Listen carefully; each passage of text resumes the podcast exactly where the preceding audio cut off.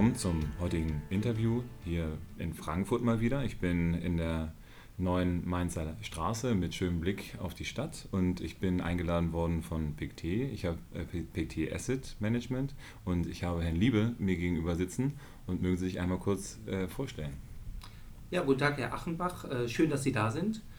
Ähm, ich stelle mich dann gerne vor. Mein Name ist Walter Liebe und ich bin seit genau acht Jahren im Hause PICT Asset Management tätig und zwar als Investmentspezialist äh, für thematische Anlagefonds im Speziellen und äh, damit verbunden auch äh, mit dem Thema Nachhaltigkeit.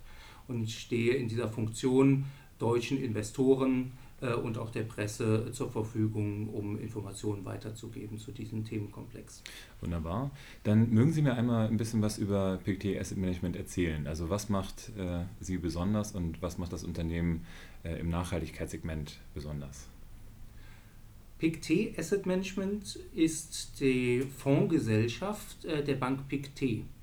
Und die Bank PICT ist eine typische Schweizer Privatbank mit Hauptsitz in Genf, die äh, schon eine gewisse Zeit äh, alt ist, nämlich 213 Jahre alt, wird in diesem Jahr 1805 gegründet und sie zeichnet sich dadurch aus, dass sie unabhängig ist und inhabergeführt ist. Ähm, und das äh, werden wir später auch noch zu kommen, hat auch äh, eine gewisse Auswirkung auf unseren, unsere Vorstellung im Bereich Nachhaltigkeit. Wir als äh, Asset Manager äh, sind ähm, mittelgroß, also ähm, ordentlich gewachsen über die äh, letzten Jahre und verwalten äh, etwa 200 Milliarden US-Dollar das sind etwa 160 Milliarden Euro und die äh, gesamte äh, Bank PICT inklusive der Privatkundenaktivitäten verwaltet etwa 500 Milliarden Dollar. Mhm. Damit sind wir also schon einer der bedeutsamen Player im Private Banking Markt, aber auch im Asset Management Bereich nicht zu verachten. Äh, ein Haus dieser Größe muss sich naturgemäß auf einige Kernkompetenzen fokussieren. Das heißt, wir können nicht alles machen, wir können auch nicht alles global anbieten, aber wir haben so gewisse Schwerpunkte, in denen wir uns sehr gut aufgehoben fühlen und uns kompetent fühlen. Das sind unter anderem äh, die Bereiche, die auch die, die Keimzelle unserer Asset Management Aktivitäten sind, nämlich das thematische Investieren im Aktienbereich, Themenfonds, äh, inklusive äh, des Bereiches Nachhaltigkeit. Ähm, das sind äh, Bereiche wie Schwellenländeranleihen, in denen wir auch äh, mit Sicherheit zu den ganz großen Anbietern zählen und in den vergangenen Jahren in zunehmendem Maße auch als Anbieter für alternative Investmentfonds, das heißt UCITS-fähige Hedgefondsstrategien, Long-Short-Fonds und so weiter. Nachhaltigkeit hat für die Bank schon aus der Historie heraus eine herausragende Bedeutung. Das hat ganz besonders auch mit diesem Geschäftsmodell zu tun, einer inhabergeführten Bank, da ähm, bis vor wenigen Jahren auch die Teilhaber der Bank, äh, von denen immer einige auch den Familiennamen PICT noch tragen. Aktuell haben wir bei den Partnern zwei äh, Mitglieder äh, mit dem Familiennamen PICT, ähm, die jeweils in der Geschäftsführung aktiv sind und bis vor kurzem auch mit ihrem gesamten Privatvermögen hafteten für die Verbindlichkeiten der Bank. Und das sorgt dafür, dass man als Haus eine eher konservative und nachhaltige Unternehmenspolitik verfolgt. Nicht nur in umweltmäßiger Hinsicht, äh, sondern auch in ethischer Hinsicht und ähm, in finanzieller Hinsicht. Das heißt, ähm, nachhaltiges Denken und langfristiges Denken ist gewissermaßen in unserer DNA veranlagt. Mhm. Und es ist kein Zufall, dass innerhalb der Nachhaltigkeitsfondsindustrie eine ganze Reihe Schweizer Adressen zu finden sind, weil äh, diese Adressen auch aus diesem Privatbankensektor stammen. Jetzt haben Sie ja in einem Satz das Wort äh, konservativ und nachhaltig gebracht. Ähm, sehr häufig wird das ja als Gegensatzpaar verwendet. Ähm, was ähm, macht denn die Nachhaltigkeit konservativ oder beziehungsweise äh, warum sollte man, wenn man konservativ anlegen möchte, immer auch den Nachhaltigkeitsaspekt mit reinbringen? Da haben Sie mich jetzt in eine gewisse äh, Richtung äh, gelenkt. Ähm, meines Erachtens ist es kein, äh, kein Widerspruch in sich, äh, konservativ in finanziellen Dingen, äh, Dingen zu denken und, und wohl überlegt neue Wagnisse einzugehen. Ähm, Es ist insofern nicht ganz passend, dieser Begriff, weil wir also sowohl bei nachhaltigen Anlagestrategien als auch ähm, bei der Ausrichtung unseres Hauses durchaus sehr innovativ äh, und sehr experimentierfreudig waren. Das heißt, wir haben im Jahr 2000, vor mittlerweile 18 Jahren, äh, einen der allerersten Wasserfonds ähm, in Europa aufgelegt. Wir haben im Jahr 2008, äh, kurz vor der Finanzkrise, einen Timber-Aktienfonds, das heißt ein, ein Fonds, der in, in Forstwirtschaftsunternehmen und in Holzaktien investiert, auf den Markt gebracht und waren damit auch Pionier. Wir waren einer der Pioniere, die im Jahr 2015 einen Robotics-Fonds ähm, aufgelegt haben und damit äh, diesen Hype erst äh, befeuert und mit ausgelöst haben. Also ja, Innovation äh, ist immer mit vorhanden, aber immer verbunden damit wohl überlegt und langfristig denken zu machen. Mhm. Wenn Sie es so wollen, ähm, wenn wir eine Anlagestrategie auflegen, ob sie jetzt dezidiert nachhaltig sein möchte oder nicht, haben wir immer äh, vor Augen, dass wir die, eine solche Strategie viele Jahre oder sogar Jahrzehnte managen wollen und nicht mal gerade eine Welle reiten wollen. Mhm. Das heißt, äh, es ergibt natürlich keinen Sinn, wenn es keine Bäume mehr gibt, einen Forstwirtschaftsfonds aufzulegen, um das mal so platt zu formulieren im Zweifel. Aber ja, das verstehe ich auch. Also ich sehe es genauso wie Sie, man sollte halt schon äh, schauen, dass man auch über morgen mit bedenkt. Deswegen die Frage sollte eher in die Richtung ziehen, dass ich das genauso sehe wie Sie. Ich wollte Sie da nicht auf den falschen Fuß erwischen. Aber ähm, kommen wir vielleicht auch zum Global Environmental. Den äh, hatte ich ja dann auch schon bei Ihnen gesehen gehabt. Was ist da die Idee hinter dem äh, hinter dem Investment? Ähm, bevor wir zu der aktuellen Strategie und vor allen Dingen äh, dem wissenschaftlichen Fundament äh, kommen, das dem zugrunde liegt, ähm, muss ich äh, eine ganz kleine Schleife drehen in die Vergangenheit zurück, weil es diesen Fonds, diese, die, diese rechtliche Hülle bereits seit dem September 2010 gibt. Das heißt, der Fonds selbst ist ähm, schon ein bisschen älter, hat aber erst seit dem Jahr 2015 eine neue Strategie, äh, die aktuelle Strategie. Ähm, und das, äh, der Grund äh, für die, diese Umstellung der Strategie und diese Neuausrichtung war, dass wir eine bisherige Strategie als nicht so erfolgreich einsehen mussten und daraus unsere Konsequenzen gezogen haben. Das bedeutet, ursprünglich wurde der Fonds aufgelegt als eine Kombination aus vier bestehenden Umweltthemenfonds. Das heißt, zu der Zeit hatten wir mit, dem, äh, mit der Wasserstrategie, Pick the Water, äh, Clean Energy, Agriculture und äh, Timber, dieser, dieser Forstaktien, hatten wir vier umweltbezogene Themenfonds in der Palette. Und äh, nachdem wir sehr erfolgreich alle unsere Themenfonds in einer, äh, in einer Kombination vereinigt haben, namens Global Megatrend Selection, haben wir äh, die Überzeugung gehabt, dass man das auch mit vier umweltbezogenen Themenfonds machen kann, und zwar in fixer Gewichtung. Das heißt, in der damaligen Situation war ein Drittel in Wasser investiert, ein Drittel in Clean Energy und jeweils ein Sechstel in Timber und Agriculture.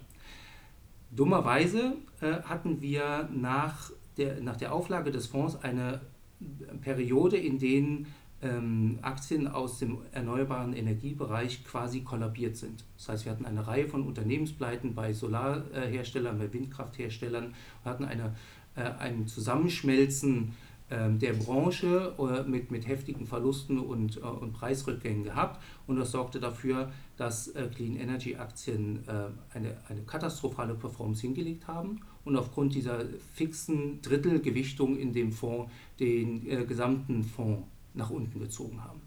Daher der Wunsch, eine Umweltaktien- und Umwelttechnologiestrategie zu, ähm, anzubieten und äh, umzusetzen, aber mit der notwendigen Flexibilität genau äh, nicht in diese Falle tappen zu müssen, indem man sich vorher auf fixe Gewichtungen vor, äh, festlegt. Und das ist äh, genau ähm, so, wie wir vorgegangen sind. Das heißt, äh, was wir jetzt mit dem Global Environmental Opportunities haben, ist ein konzentriertes Portfolio aus etwa 50 Titeln, das in Unternehmen investiert, die Lösungen für ähm, Ressourcenknappheit bieten.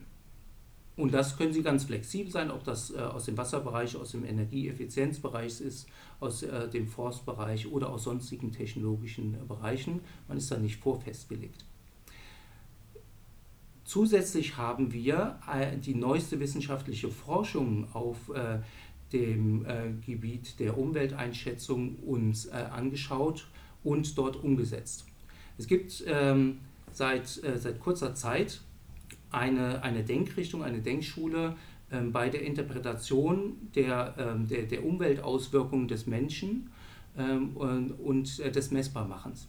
Und zwar ähm, gibt es ein Forschungszentrum in Stockholm, das nennt sich äh, Stockholm Resilience Center unter der Leitung von Professor Rockström, die im Jahr 2009 ähm, verschiedene Dimensionen der Umweltbelastung definiert haben und vor allen Dingen, und das ist die besondere Leistung, ähm, diese neuen äh, Dimensionen haben messbar machen können. Das heißt, sie nannten diese, diese Umweltdimensionen planetare Grenzen und sie haben Schwellenwerte definiert, äh, ab wo die planetaren Grenzen noch nachhaltig zum Wohle der gesamten Menschheit und der Tierwelt äh, eingehalten werden oder eben überschritten werden, was eine Übernutzung der Welt bedeutet. Und sie, sie haben diese Schwellenwerte definiert und sie können ökonomisches Handeln von Staaten, von Unternehmen äh, so messbar machen in diesen neun verschiedenen Dimensionen, äh, dass sie äh, einschätzen können, ob ein Unternehmen die Erde ausbeutet oder ob sie zu einem schonenderen Ressourcenumgang beiträgt.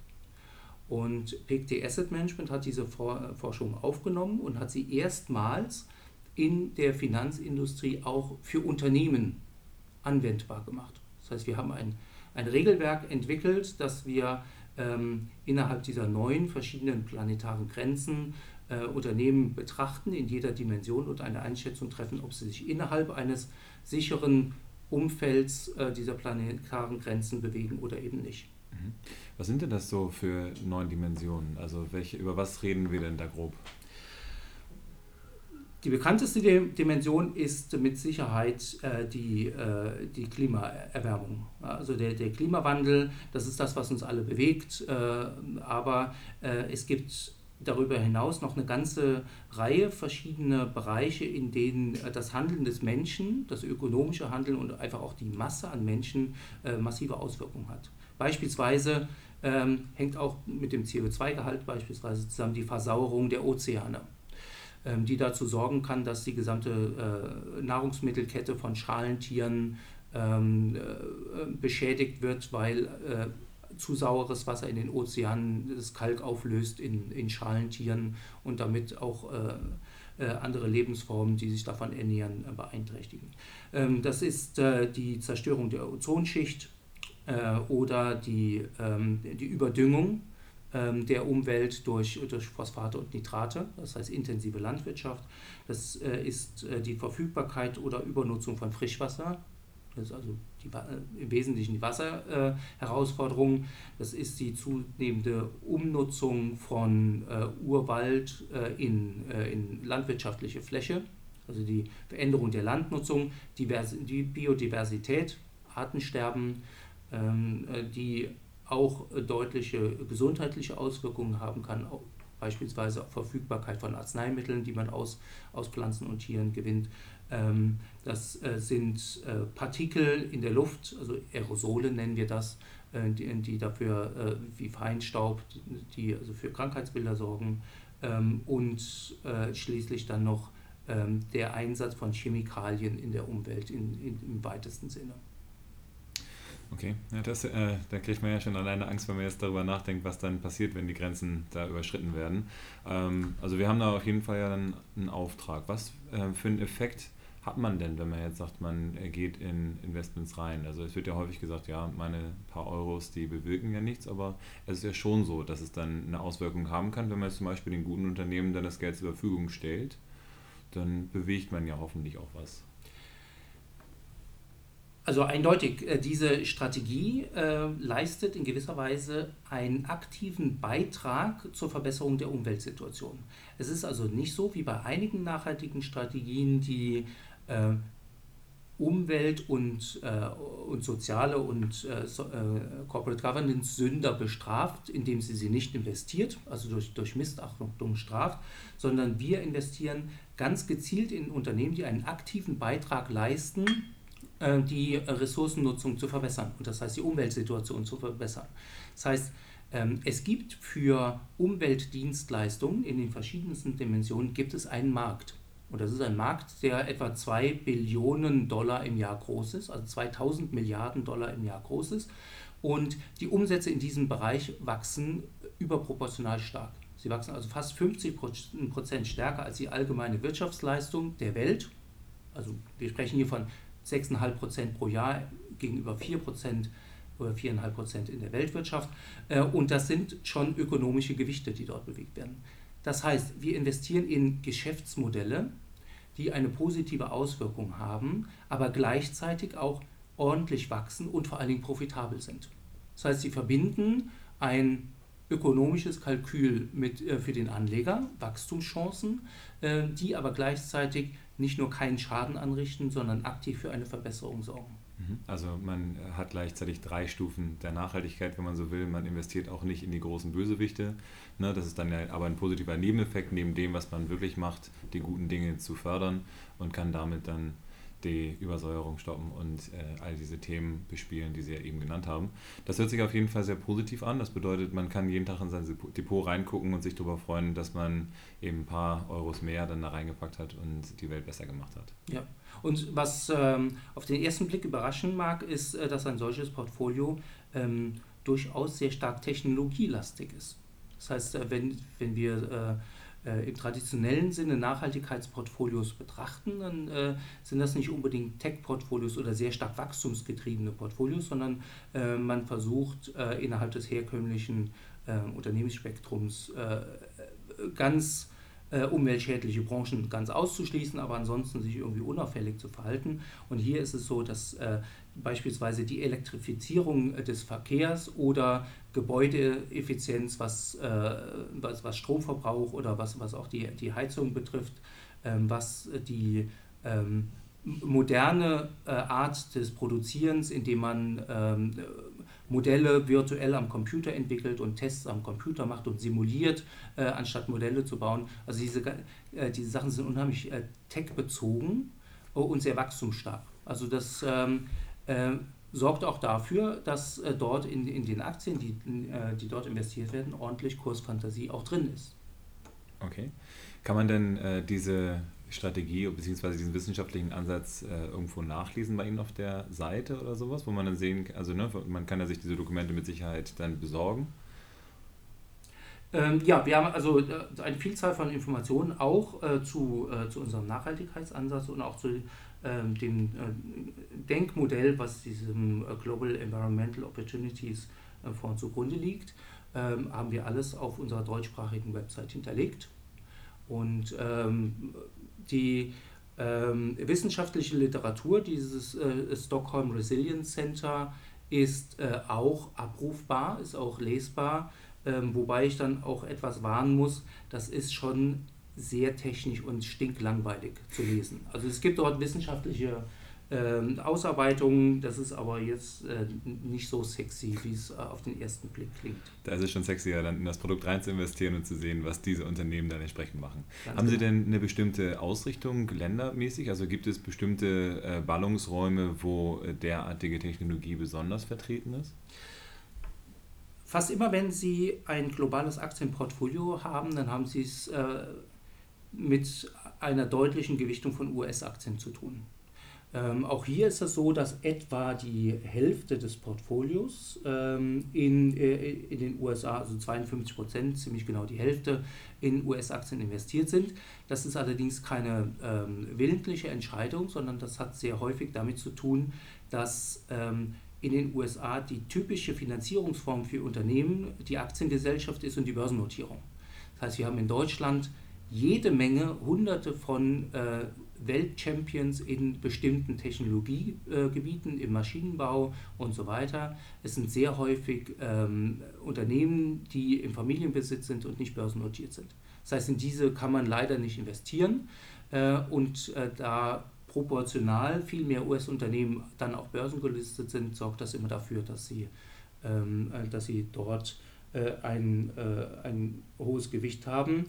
Ähm, die die Innovation und die Technologienähe sorgt dafür, dass wir mit etwa 40 Prozent relativ viel europäische Aktien im Portfolio haben, also viel mehr als sie im normalen globalen Aktienfonds hätten. Ähm, aber ähm, äh, ansonsten äh, ist es äh, mal, keine so, so krass unterschiedliche ähm, äh, Länderverteilung gegenüber äh, einem, einem, globalen Aktienindex.